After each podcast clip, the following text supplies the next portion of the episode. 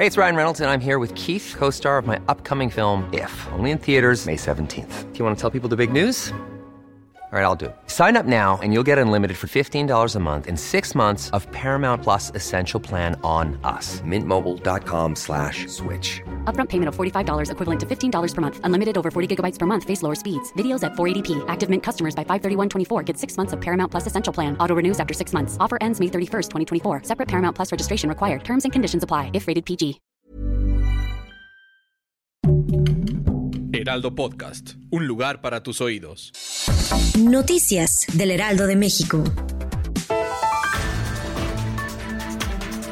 Tres nuevos casos positivos de COVID-19 fueron detectados en alumnos de escuelas privadas de las alcaldías Álvaro Obregón y Coyoacán. Así lo informó la Autoridad Educativa Federal en la Ciudad de México. Con esto ya son seis casos de la enfermedad identificados en la capital.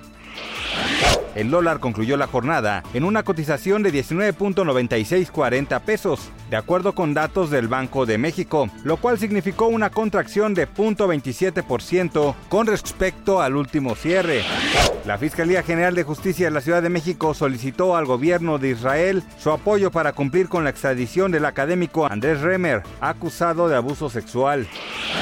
Las fuertes lluvias de las últimas horas dejaron inundaciones en 16 municipios de Veracruz. Nos han reportado la muerte de algunos de los habitantes del estado, aunque 105 viviendas resultaron afectadas por el agua.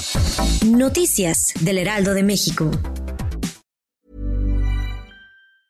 Ever catch yourself eating the same flavorless dinner three days in a row?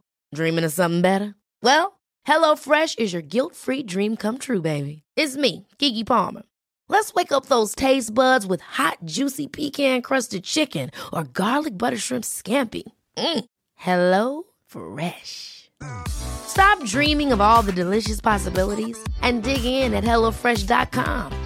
Let's get this dinner party started.